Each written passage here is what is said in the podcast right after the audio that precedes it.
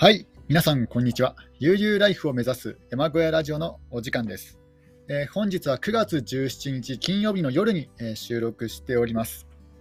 えー今日は金曜日ということで、えー週末がこれから、えー始ま始まりますね。えーと。多くの方は3連休で、えーちょっとウキウキした気分で、えー過ごしているのではないでしょうか。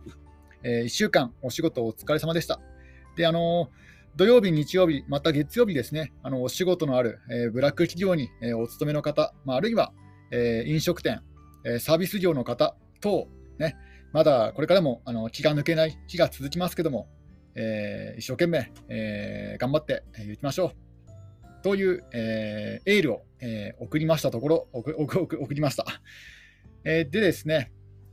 えいよいよ、来週で、えー食料訓練の方が終わります。いやー、すごいなんか開放感が、今日もですね、なんか今日帰宅になんか2時間ぐらいかかったような気がしますね。なんか、1日なんか片道3時あ片道1時間半で往復3時間、えー毎日通ってるんですけども、なんか今日やけにですね、帰宅が遅くなったんですよね。あのー途中スーパーに寄っただけなのに、なんか、えー、と合計2時間以上かか、まあ、スーパーに寄ってる時間も含めて、なんか2時間以上かかったような気がしますね。ななんでだろう。ねそんなになんかスーパーの買い物、そんなにゆっくりしてるわけでもないのに、えー結構ですね、時間かかってるという、まあ、そんな感じなんですよ。あ本当に、えー嫌ですね。やっぱりあの通勤とか、えーあるいは通学、まあ、通学はあのこのこのラジオを聞いてくださっている方はあの学生の方は少ないと思いますけども、まあ、そういった通勤に長時間かかるっていうのは結構これ精神的に来るもんです。など肉体的にも結構な、えーストレスがかかりますので、えーもし今後ですね、まあ、何かしら、えパートとかアルバイトとか、ま、可能性は少ないですけども、まあ、のフルタイムで、え働きに出るということがあったとしてもやっぱり片道1時間以内にはどうしても収めたいなと、1時間でも長いぐらいかなと思ってますね。片道長くて45分かなと思って探しております。で、えっ、と、今ですね、あの現状報告、現状報告の方はですね、あの食料訓練の方は、えー最終的な、面接が、一人一人面接を行うんですけども、まあ、その最終的な面接が終わって、でも課題の方もですね、課題の方ももうほぼ、ほぼ、ほぼというか、まあ終わって、で、その課題のあの修正も、まあね、終わったところで、ちょっと精神的にもですね、気持ちもなんか、えー緩んできているというか、まあ、ちょっと、えー開放感、開放感を感じている、えー頃ですね。で、まあ、今日なんか、えー結構ちらほら休んでいる方も、えーいまして、今まで頑張ってきた分、課題に向けて頑張ってきた分、ちょっとね、あの肩の力が抜けてしまったのかなと、まあ、自分も含めて、えーそういう段階に来てますね。まあ、もう残り数日なので、もうあとは気が楽ですね。で、なおかつ来週は月曜日が休みですので、もともとあの、えー敬老の日で休みですので、もう本当にね、もうほぼほぼほぼ終わったようなものかなと思っております。えーで、ただですね、あの一番肝心なのはあの食料訓練を受けたことそのものではなくて、あくまでも再就職のための手段ですので、あの目的はですね再就職ですのでで、再就職の状況はどうかというと、いやこれがですね芳しくないんですよね。これは自分だけではなくて、あの他の方も含めて、えーなかなか職業あ、就職が決まっていない方の方が多いんじゃないかなという感じですね。多分半分以上決まってないんじゃないかなと思います。うん、まあ、もちろん、あの課題が完成しないとね、その課題を、まあ、課題でね、あのウェブサイトを、え作るんですけども、それを持って、えーポートフォリオとして、まあ、それをね、あの相手の会社に送ったりとかして、で面接にね、つなげるっていう感じですので、まあ、まだね、あの決まってなくても、まあ、まだいいぐらいなんですけども、まあ、そろそろぼちぼち、え見つけた方がいいかなという頃にはなってきてますね。あの一応、え食料訓練が終わってから3ヶ月はですね、あのなんだろう、あのその、えー面倒を見るってわけじゃないんですけども、あの食料訓練の方から、まあ、逐次あの連絡が来たりとか、まあ、あとはハローワークさんの方から、ね、あの相談相談があったりとか、え相談しに行ったりとか、えーそういうことがあるんですよね。そのフォローがあるんですよね。でなので、その3ヶ月過ぎたらどうなるのか分かんないんですけども、まあ、あの就職の期間として、えー 3, か3ヶ月の3ヶ月残ってるわけですね。だから、まだまだえーとまあ、十分な時間はあるんですけども、ただ、いかんせんやっぱり自分がですね山のふもとに住んでいまして、あの通える範囲内に、そういった職業訓練で学んだなんか力を使える、発揮できるような職場がないんですよね。で、とりあえずですね、あのえー、訓練校の、あのー、なんだろう責任者のような、えー、先生がおりまして、その方がですねめぼしい、え求人情報を見せ見せていただいただいたんですけども、もともともうほぼほぼ毎日あの求人情報をチェックしているので、まあ、大体かぶったりとかしてるんですが、えまあ、この直近の、え求人情報で、え自分がですね通える範囲内にあったのがたった1件しかなかったですね。えー、たった1件の求人情報しかなかったんですよ。あのそのインターネットのあのウェブウェブ制作関係の、えーと、イラストレーター、フォトショップとか、その辺そのあたりを使うような、えー、仕事とかですよね。あとはコーディングかな、HTML、CSS とか、えー、そういった、えー、スキルを使うような仕事なんですけども、それがですね、たった1件しかなかったんですよ。いやー、まあ、もちろんですね、そのたった1件しかなかった仕事も、ちょっとよく見てよく読んでみると、なんかどうもですね、なんか女性を、えっ、ー、と、女性のあの求人、求人なのかなとか思ってま、思ってま、思いましたね。なんか電話対応とか、なんかそういったのも含まれてますので、なんかどうやらその事務事務的な感じで、女性の事務的な感じかなと思いました、仕事関係で。あのあとはですね、あのこれはあのハローワークの担当者の方から聞いたんですけども、あの女性が活躍している職場ですっていう注意書きがあるところは、これはですねあの遠回しにあの女性のあの求人を出していますってことなんですよね。あの女性の就職希望者応募中ですってことなんですよ。つまり、男性はほぼ、ほぼ99%男性向けではないってことですね。まあ、中にはね、中にはそうとも限らないところもあるのかもしれないですけども、ほぼほぼあの女性が活躍している職場ですって書かれているところは、あの男性が送っても、これはですねもう落ちるっていうのは相場は相場が決まってますので、なので、まあ、つまりですね、ないんですよね。自分が通える範囲内にあって、あのその職業訓練で学んだ,、ね、学んだが、あのー、学んだことを活かせるような職場がないので、いや、これね、どうしたものかなとえー、ちょっと悩んでるところなんですよね。それはもう面接の時もですね、あのー、その担当の、えーと、責任者の先生とも、えー、お話をしまして、ちょっとどうしようかなと、本当に、本当にどうしようかなっていう感じなんですよね。もう最悪、最後の手段として引っ越ししかないんですけども、まあ、引っ越しをするか、まあ、あるいはね、もうあの自営業、えー、個人開業、えー、個人事業主になるかの2択なんですけども、えー、自分は今のところは、えー、個人事業主になろうかなと思っています。で、個人事業主となるのは、えー、何を何をしようかというとですね、まあ、それはあのこのラジオ配信でも散々あのお伝えしてきた、えー、サバゲキャンプ場、サバゲキャンプ場をまず立ち上げようかなと思っているところです。で、今まではですね、あのちょっとサバゲキャンプ場張り切りすぎていて、あのいろいろ開拓しなくちゃいけないとか、トイレを設置しなくちゃいけないとか、えー、そういうことばっかり頭に頭にあってですね、あのまあ、何をしてもお金がかかるなと思って自分を追い込みすぎてたんですよね。でも、よくよく考えたら、あの準備万端にして整えて、で、あのまあ、起業するっていう方法もねあ、あるんですけども、そうではなくて、もう先にもう始めてしまうと、先に始めてしまって、であとはですね、あの営業しながら考える、あの試行錯誤していくっていうね、あのそういった方法もあると思ったんですよ。まあ、特にあの自分がやろうとしているスモールビジネス、そんなに大した売り上げに、ね、直結するような、えー、ね、ビジネスじゃないような小さなビジネスのビジネスですので、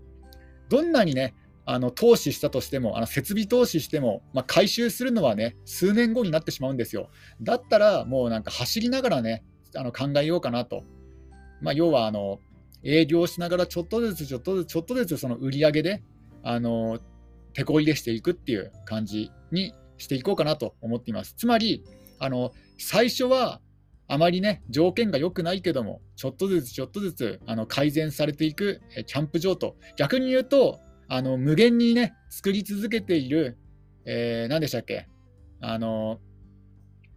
なんだっけな？あの性家族協会。なんだっけ、あの日本語だと聖家族教会って言うんですけども、サグラダ・ファミリアですね。サグラダ・ファミリアのように、あのね、もうほぼ、ほぼほぼ永久的に作り続けるような、まあ、そういったキャンプ場にしようかなと思っています。ただ、あのサグラサグラダ・ファミリアの場合は、なんかもう100年以上作ってるんでしたっけ？で、あの、なんか近年ね、なんか近いうちに完成がね、見通しされてますけども、まあ、自分のキャンプ場はね、常にこう成長し、成長す、まあ、退化もするかもしれないですね。もう、あの、1日1歩、えー、3日で3歩、えー、3歩進んで2歩下がるっていうね、そういう有名な言葉があるように、あの、もう退化してもいいんですよね。もう自分のキャンプ場はもう退化してもいいけども、まあ、少なくともこう前を向いているというね、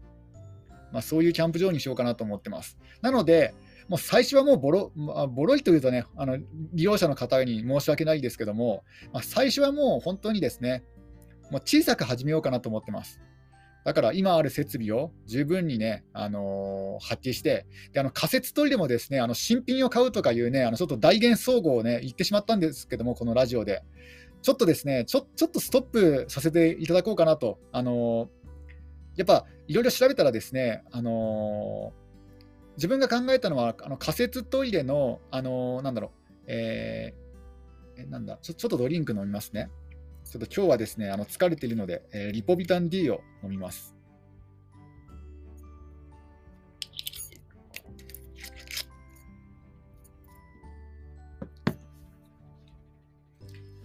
えー、最初はですね、あの仮設トイレを設置しようと思ったんですよ。で、あの仮設トイレの中でも、あの16万円ちょっとで、えー、なんだろう、あの水洗トイレ、あの水洋式の水洗トイレの仮設トイレがあ売って売っていたので、あもうそれでいいじゃんと思って、それを買う予定だったんですよね。ただ、よくよく考えると、この水洗トイレというのがくせ者なんですよね。なぜかというと、あのよく災害時にあのバケツに水を汲んで流せば、あの水洗トイレ流れるって言うじゃないですか。って言うんですけども、それがですね、あのどのくらいなのか分かんないんですよ。全然見当がつかないんですよ。あの実物を見ていないし、本当にこうね、あの流れるかどうかも100%の、えー、なんだろう、その、ね、100%証明、あの、なんだ、えー、その100%の確証がないんですよね。で、これもし、もし流れなくて、その普通の水洗トイレと仮設トイレの水洗トイレでもし仕様が違っていて、もし流れた流れなかった場合、大惨事になってしまうんですよ。あのー、ね、えー、ちょっと安めのね、水洗仮設トイレを買って、でもしこれであのバケツに水を汲んで流れなかったらどうしようかと、であの一応、自分の山林はですねあの水道管が通ってますのでで、その水道管の近くにえー、トイレを設置しようと思ってますので、だから、えー、水道管をつなげることはできなくはないんですよね。ただ、できなくはないんですけども、どのそれをしてしまうと、あの冬場、凍結してしまうんですよね。あのマイナス15度はいきますのでで、水道管が凍結して、もしこれがですね破裂でもしたら、もう二度と使えなくなってしまう、あままあ、もしかすると修理すれば治るかもしれないですけども、ね、でも相当なお金がかかってしまいますので、だから、なるべく水道管に直結せずに、あの自分でこうポリタンクに水を入れて、ですねそれであの使ったら流してもらおうかなと、まあ、あるいはあのあのなんだトイレのタンク付きのあの水洗トイレですので、そのタンクに水を入れておけば、まあ、流れるんじゃないかなとは思ってるんですけども、もしこれでですね流れなくて詰まったり詰まったりした場合、もう結構な大ごとになるし、で万が一、このねトイレの、ね、下の方から虫とかね、虫ならまだいいですけども、ヘビとかがね、このね、あのトイレのなんだ下水口の方からこう上がってきたら怖いなと思ったんですよ。で、あのこれを回避するには、あの水洗トイレではなくて、あの簡易水洗トイレっていうのがあるんですよね。で簡易水洗トイレと水洗トイレの違いはですね、まあ、簡単に言ってしまうと、あの簡易水洗トイレの方は、あの蓋があるんですよ。フラッパーといって、あの下に口、あのなんだ、水洗トイレはあの水を流すと流れますけども、その口がですね、まあ、U 字型になってるのか分かんないですけども、あのその口がちょっと見えなくなってますよね。あのトイレを利用する人から見た見ると、あのトイレの口が見えない。まあ、そそれであの、まあ、清潔感がで見え清潔感っぽいぽさがですね、あのな清潔感っぽさが伝わってくるんですけども、ただ、あの簡易水洗トイレの場合は、あの、もう半分ボットントイレみたいな感じで、あのフラッパーがなかったら、まあ、もう直結してるんですよね。ただ、そのフラッパーがあることによって、まあ、要はですね、トイレの下から、まあ、虫とか、まあ、あるいはヘビとかがね、やってこな来れないんですよ、フラその蓋があるから。だからか、かえってそっちの方がいいんですよね。あのちゃんとした水洗トイレよりも、簡易水洗トイレの方がいいんですよ。で、あの簡易水洗トイレの方が水を使う量も少ないんですよね。ただ、高いんですよね。あの水洗トイレの便器よりも、あの簡易水洗トイレの便器の方が高いと思うんですよね。確か自分が調べた場合は高かったです。なんか、簡易水洗トイレの便器だけで6万円ぐらいするんですよ。でですよ。安いので4万円ぐらいだった気がするんですけども、まあ平均して5万円。いや、でも、あのー、で悩んだんですよね。便器だけ簡易水洗トイレの便器を買って、あとはですね、この壁とか、その辺はもう自分で作っちゃおうかなというのも考えたんですけども、ただ、あの水洗トイレの場合は、もう全部出来上がった状態で16万円で売ってるんですよね。まあ、あのもちろんあの下水の方の、あのなんだ、その下水タンクとかは自分で設置しなくちゃいけないですけども、まだベッド、ベッド料金ね、そのベッドをお金を払って買って、でね、自分で穴を掘って埋めなくちゃいけないですけども、ただ、トイレトイレの個室そのものはもう売ってるんですよ、そのそのまんま。もうそのまんまもう運んできて、もうポンって置けばあの大丈夫なんですよね。でなおかつ、あのな何がいいかっていうと、あの仮設トイレの何がいいかっていうと、これはほぼ100%あの固定資産税がかかんないんですよね。もう見るからに仮設トイレって分かる分かりますので、でもあの自分がもし、えー、仮設トイレを作ってしまう場合、であの台風対策のためにやっぱりまあ、ちゃんとした基礎とかを作るとするじゃないですか、そうなった場合、これがグレーゾーンなんですよね。あのいかに仮設トイレとはいえ、あのちゃんとした基礎で作ってしまうと固定資産税が発生してしまうんじゃないかなと。で、これちゃんとした基礎を作らずに、あのコンクリートブロックの上にポンとね、置くような仮設トイレを作った場合、ね、セルフビルドなビルドなので大丈夫かなっていうそ、っちの方の心配も出てくるんですよね。だから、本当であれば、その水洗洋式トイレの、えー、仮設あ仮設トイレを購入したいんですよね、16万円で。だそこで悩んでるんですよね。もしそれが失敗した場合、その水がちゃんと流れなかった場合も大惨事ですからね。うん、ちょっとこれが難しいんですよね。まあ大丈夫だとは思うんですけども、大丈夫とは思うけども、100%の確証がないからちょっと困ってるんですよね。だったら最初からね、あのもう100%の確証がある簡易水洗トイレ、もうすでに、あのこれ、なんで確証があるかというと、もうすでに自分が設置して、それで大正解だったんですよ。ね、だからもう一度成功してるので、だったらもうね、あの失敗しない方確実確実な道を行くか、それとも、ね、ちょっとね、あの仮設トイレという新しい、ね、方法を導入してみるか、ちょっと悩んでるんですよね。で、仮説通りの場合は、もしこれがうまくいった場合のリターンが大きいんですよ。固定資産税はかからない。で、使う人に、使う人もやっぱりなんか自分がセルフビルドしたトイレよりも、もうなんか見るからに仮設トイレの方が多分使いやすいと思うんですよね。だって自分が作ったとしたってあれですもんね、合合板？合板とかで作ったりとか、屋根屋根屋根とかで、作ったりとかして、で100%雨漏りしないとは限らないので、そういうことを考えると、ちょっとね、難しいな、難しいし、あとあとですねあの、ウッドショックで、今、木材の値段が上がってるんですよね。あのつい最近まで群馬県はそんなに上がってなかったんですよ。あの 2x4 の6フィートが、え一番よく使われる、え DIY でよく使われる木材が398円だったんですね。ところが、あの先日、ここ1ヶ月ぐらいでなんか急にですね200円ぐらい値上がりしまして、あの 2x4 のえ、6フィート材が、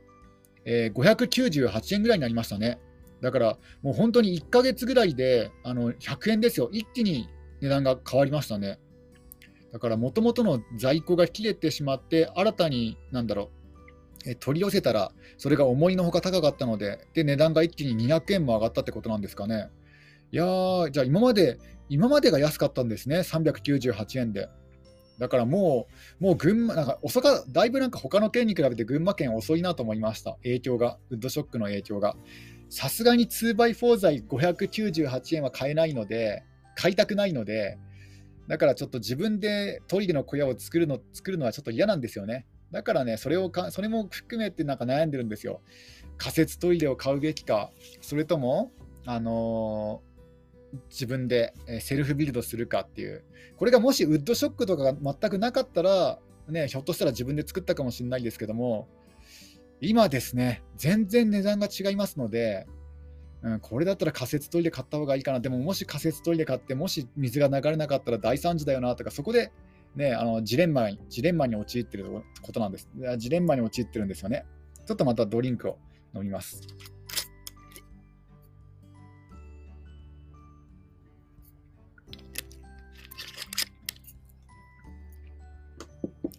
で、あとはですね、えー、なんでこう急にですねお金を節約しようしようとか言い出したかと言いますと、やっぱりなんだかんだ言って軽トラックが欲しいんですよ。あの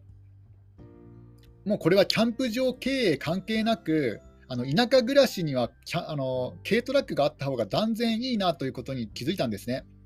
あの今日はですね、あのもう食料訓練、えーと、もう金曜日で、えー、明日がありませんので、あのちょっと書店によって、あ書店に寄ったからあれか、帰りが遅くなったのか、なんかいつもよりも30分ぐらい。で、え、書店に寄ったんですね。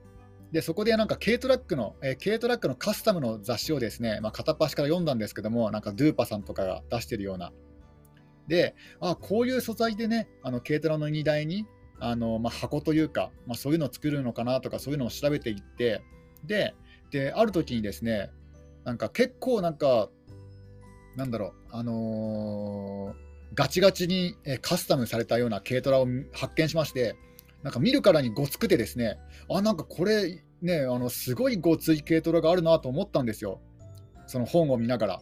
で、あれ、なんかどっかで見た覚えあるぞとか思ったんですよね。で、なんかあの埼玉県、えー、秩父市